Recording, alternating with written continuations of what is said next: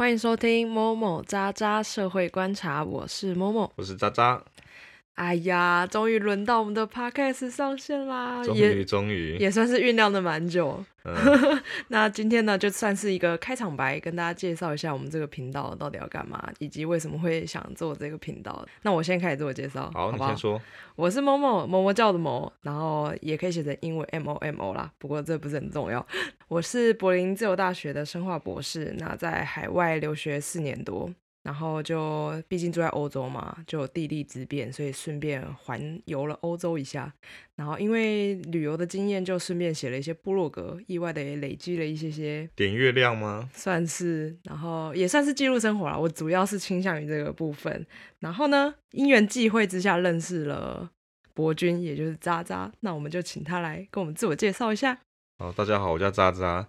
会叫这个名字是因为这个频道先决定要叫某某渣渣，所以我就想说，那就顺势叫渣渣吧。那我是在柏林工作的工程师，那我是在台湾当完兵之后就跑来德国找工作，这样，然后也很顺利的在柏林找到了人生第一份的工作，这样。我之前曾经在德国也交换学生过一年，所以这也是造成我来德国工作的契机吧。OK，对，然后我会觉得说，趁年轻的时候在海外工作几年的时间的话，算是一个蛮珍贵的经验吧。就像你刚刚提到的，嗯，可能可以出去旅行啊，或者是呃观察不同的文化或什么的。嗯，这部分我们应该是蛮有一些体验的心得啦，所以也会衍生出为何会想做这个 podcast。那刚好就趁着最近 podcast 很红嘛，我们就想说，哎，感觉这是一个不错的平台哦，就不用露脸，然后讲话也比较没有压力，然后再加上我们平常就很喜欢讨论一些事情，有时候讨论讨论都快要吵起来了，那我们就想说，哎，那不如干脆把这些东西记录下来，感觉也是不错的。那为什么渣渣你想要做 podcast 呢？其实我从头到尾都没有想过要做 podcast 啦，是某某就直接决定我加入了这样子。那当然我也觉得还算是个不错的机会，因为平常我也是还蛮常在柏林跟朋友讲一些故事，这样就是这边待比较久嘛，说人家生活小故事，对，或者是一些生活的一些经验分享或一些看法这样。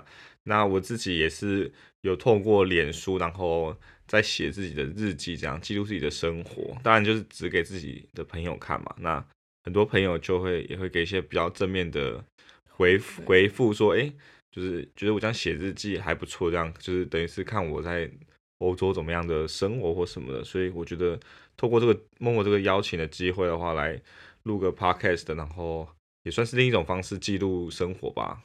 OK，你那个脸书绯闻不就是我们传说中戏称的 对，背文日记这样子，就是文？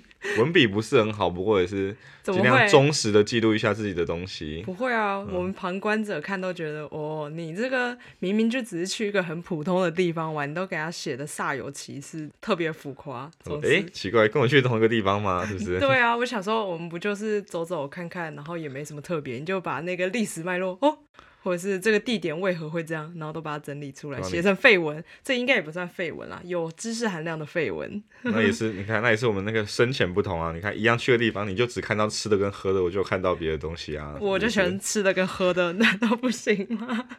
好啦，我觉得也是因为这样，就是关注一些不同的点，所以才会衍生出其他不同的火花。我觉得渣渣就刚好特别很擅长生活观察，那我就是比较，因为我是学术派，就很喜欢学理，然后长篇大论。那接下来想跟大家说一下这个频道进行的方式，那。就是有时候呢，会是我们两个，然后来讨论一些事情。